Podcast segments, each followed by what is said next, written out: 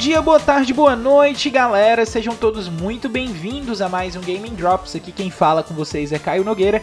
E hoje, dia 11 de março de 2020, a gente vai falar sobre a volta de Tony Hawk, ainda mais problemas em Red Dead Online, a recepção a Nioh 2 e o cancelamento da E3. Então se liga aí que tá na hora do drop.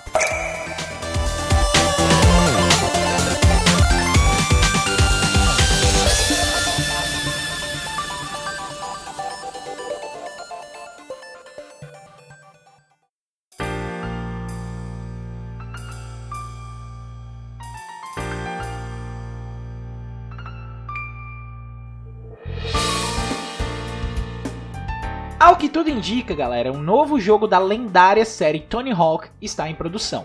A informação foi indiretamente confirmada pela banda Aussie Band, que afirmou ter acabado de licenciar cinco músicas para um novo jogo da série, que será lançado ainda em 2020.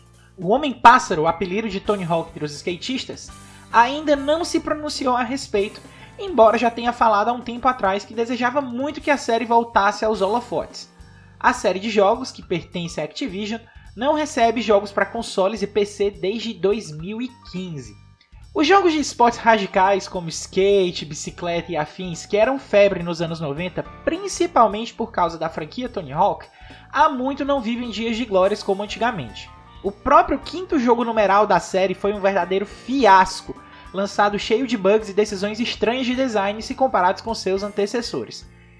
Nessa questão toda do lançamento de um novo Tony Hawk, existe um outro porém, que é o último lançamento do jogo da série, né, que foi lançado para celular em 2018. E ele também não teve muita repercussão não. Pessoalmente, eu fico na torcida para que esse seja um jogo nos moldes dos primeiros jogos da série, lá do Tony Hawk 1, do, principalmente do Tony Hawk Pro Skater 2, que é o melhor jogo da série na minha opinião, e que ele seja um jogo para consoles e PCs.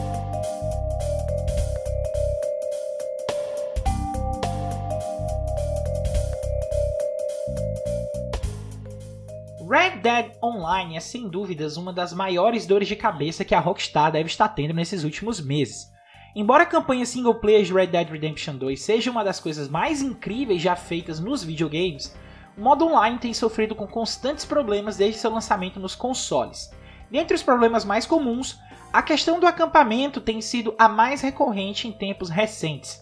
O problema é que ele é mudado de lugar aleatoriamente, sem a solicitação do jogador, e ele também não consegue redefinir um novo local para acampar por defeitos no menu. A Rockstar anunciou nos seus últimos patch notes que resolveu alguns dos problemas relacionados ao acampamento, mas alguns jogadores continuam com o problema. Ainda não há uma posição oficial sobre quando essa situação será de fato resolvida. Galera, como grande fã da franquia, eu fiquei muito empolgado com o anúncio do Red Dead Online e das possibilidades do jogo, porém fiquei bastante decepcionado com o resultado final do produto, né?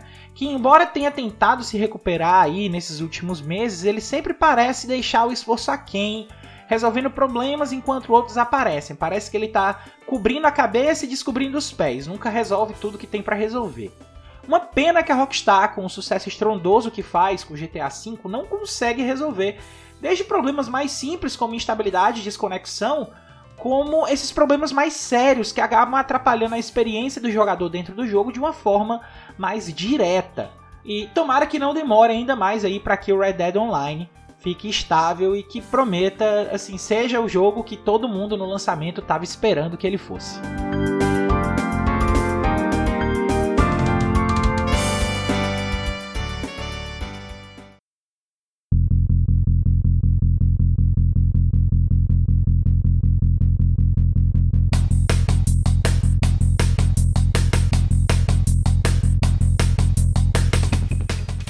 Nioh 2, jogo exclusivo do PlayStation 4 que será lançado essa semana, teve seu embargo de imprensa derrubado. E com o surgimento das primeiras notas, pode-se afirmar que o jogo será um sucesso de crítica. Ele atualmente está com score de 86 no Metacritic, segundo a crítica especializada, obtendo notas altas em publicações importantes como a IGN, onde ele levou 90, Games Radar Plus, que também foi 90, Destructoid, que também foi 90, e na Game Informer, que foi 85. O jogo, continuação do game lançado em 2017, também se passa durante o Japão medieval, onde os jogadores enfrentam monstros. Né? E o jogo também é famoso pela sua pegada de dificuldade elevada. Embora ele seja muito parecido com Dark Souls em alguns aspectos, galera, o Nioh, ele consegue manter a sua própria personalidade devido à dinâmica do combate. Enquanto a série Souls conta com animações mais lentas, fazendo com que o jogador preste bastante atenção na hora de atacar, o combate Nioh é mais rápido e dinâmico. E se você ficar desatento por um segundo que seja, a sua vida está em risco. Você pode morrer por causa dessa sua desatenção. As comparações entre essas duas séries, entretanto, elas têm ficado mais comuns, principalmente agora que o Nioh 2 permite que você customize o personagem principal, né? Coisa que já tem no Dark Souls desde o começo. Mas uma coisa que a gente pode garantir aqui é que com certeza Nioh 2 é um prato cheio para quem gosta desse tipo de jogo.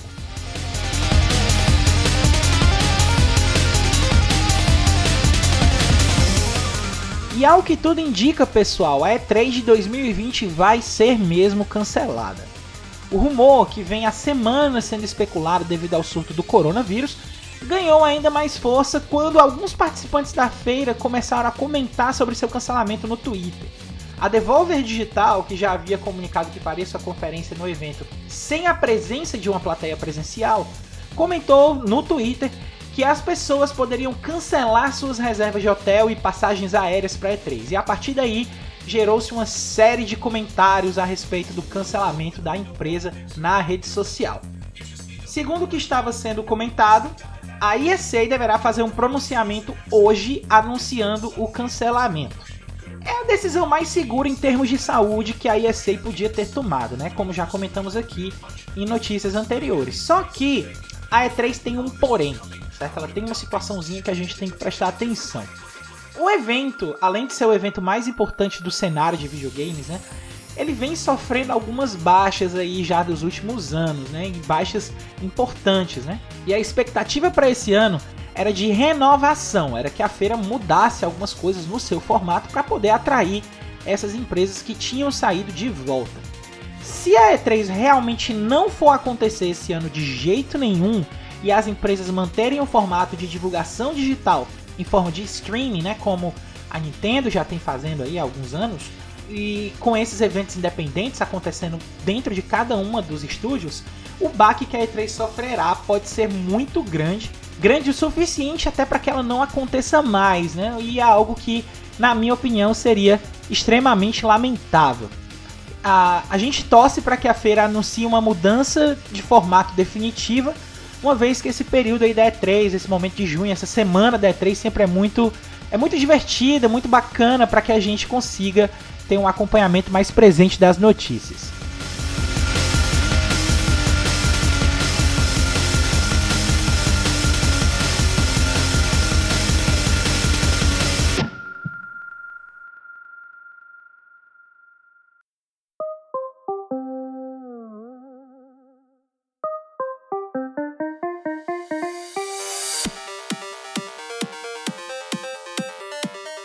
E essas foram as notícias de hoje. O Gaming Drops vai ficando por aqui. Lembrando a todos que caso queiram entrar em contato com a gente, basta nos acionar na arroba Gaming Drops no Twitter ou mandar mensagem de áudio diretamente pelo Anchor.